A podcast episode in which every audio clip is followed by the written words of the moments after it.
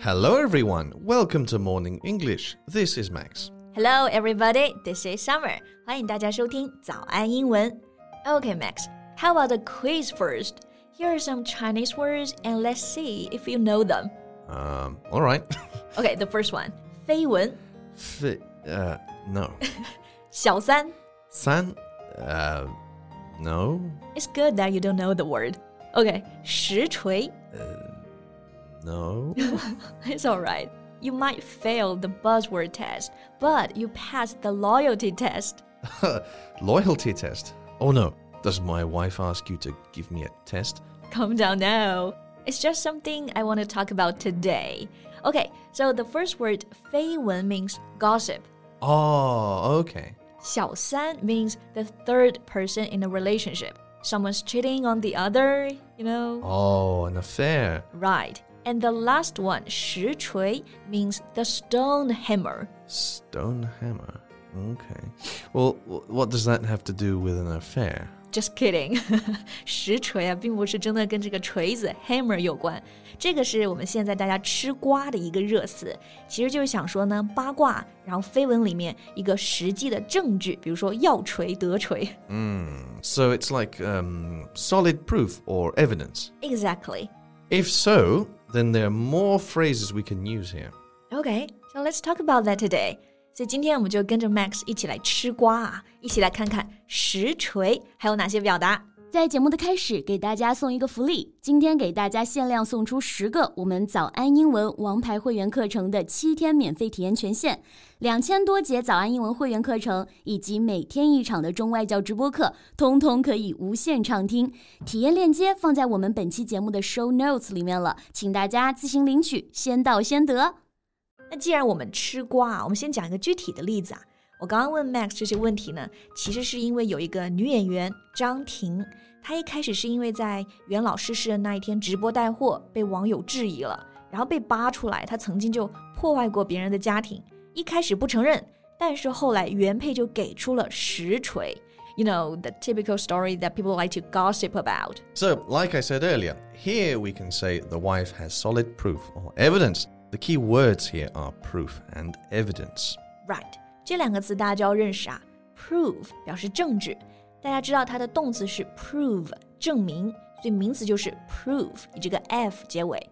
还有一个单词呢，evidence 也是证据。So about these two words, is there a difference? Mm, The difference between them is quite subtle. Proof is more concrete and conclusive than evidence, but in general, we use them interchangeably. Got it。 这两个词平常用的时候呢，没太大区别。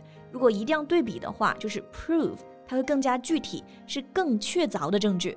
然后，如果我们说到实锤，就在这刚刚两个词前面加形容词就好了，like solid proof、solid evidence，非常直接确凿的证据。 Mm, that's right. And there's many more adjectives we can use, such as strong and hard. Strong evidence, hard evidence. Right， 这两个词就是想说强有力的证据，对吧？Strong、hard，就比如说他出轨这件事呢，是有人提供了强有力的证据。You know, someone offered hard evidence that he was cheating on his wife. And we can also use this word quite often conclusive. It means proving something and allowing no doubt or confusion. Yeah, you just used the word before. 刚对比这个单词的时候呢，我们就说 prove 是更加确凿的证据，对吧？ 然后这个确凿的形容词就是 conclusive。大家对这个词应该很熟悉，conclusion 结论，所以这里就是它的形容词 conclusive 结论性的，所以就是不容置疑，非常确凿的。 Like yesterday, I put my burger in the fridge and someone stole it. Although I didn't have conclusive evidence, I strongly suspect it was Colin who did it. You know, I saw the burger wrapper in his trash can. Now I have incontrovertible evidence. Yeah，一个由 Colin 偷吃汉堡引发的血案，所以最终呢被 Max 发现了证据。So now you used a long word, incontrovertible. Uh, yeah, this is a formal word. It means something that is true and cannot be disagreed with or denied. 嗯，这个字比较长啊，其实意思就是想说不能否认的、无可置疑的。Can you say the word slowly? Uh, yeah, sure. incontrovertible. Got it. Incontrovertible. You said it can't be denied. So, you know, I'm thinking of this word undeniable. Mm, yep, it's also a good word. Undeniable proof, undeniable evidence. So, these are all the adjectives we can use, right? No, we still have two more, like irrefutable and indisputable. 我们实锤太多，我都晕了。所以刚刚讲这两个单词啊，也是一样的意思，对吧？也是无可置疑的、非常确凿的实锤了。Irrefutable proof or indisputable proof. Yeah, okay, so to conclude, these are the words we can use strong, hard, solid, conclusive, incontrovertible, undeniable, irrefutable, and indisputable. The, all these adjectives are very important when lawyers are talking. yeah, and also it's like a tongue twister. and yeah, true. So just pick one or two of your favorites and start to use them. OK，所以像刚刚这种其实就是直接的翻译，对吧？那在英文里有没有更加好玩一点的表达？I mean, is there a fun way of saying that? Um, actually, yes, we do. Here's one I like: smoking gun. Smoking gun. 一把冒着烟的枪。Mm, you know, after you fire a gun, there'll be a little smoke coming out of it. So if you find the smoking gun, it means you find something that shows who is responsible for something bad or how something really happened. Oh, so it means a strong piece of evidence. Exactly. 所以这个 smoking gun 字面意思是冒着烟的枪啊，但其实指的是确凿的证据。 所以回到张庭这件事来，就是那个男人的前妻直接发了一条微博，这条微博就是确凿的证据了。所以我们就可以说，What that woman has posted is definitely a smoking gun. -hmm. Oh, also to mention, this word is countable, so we can say a smoking gun or smoking guns. Got it. All right, here's another word we can use, and it's kind of a buzzword. I don't like buzzwords, but okay. we'll talk about it. Okay, the word is receipts. Receipts. 我知道吃饭的那个小票收据，对吧？How do you use it? All right, the first person to use it this way was Whitney Houston. She was on an interview and asked about an accusation of her buying illegal stuff. She just replied, I want to see the receipts.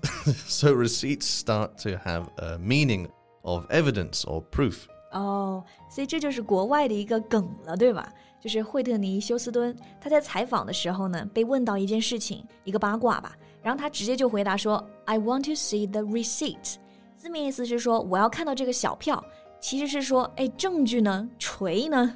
然后这个用法就被网友呢广而告之，然后都会用了。And it has expanded to phrases like "Show me the receipts." 学会了，学会了。所以以后大家在吃瓜啊要实锤的时候，就可以用到我们今天讲过的这些表达了。Summer. A little bird told me that now Colin is dating five women at the same time. Really? Show me the receipts. okay, I'll show you after the podcast. Okay, it's not true. okay, but that's all the time we have for today. 今天我们的实锤啊，还是讲到这里啊。So, thank you so much for listening. This is Max. This is Summer. See you next time. Bye. Bye. 今天的节目就到这里了。如果节目还听得不过瘾的话，也欢迎加入我们的早安英文会员。成为会员，您就可以无限畅听我们每天一场免费的中外教直播课，以及两千多节原创系统课程了。今天我们限量送出十个七天免费试听权限，试听链接放在我们本期节目的 show notes 里了，请大家自行领取，先到先得。This podcast is from Morning English. 学口语就来早安英文。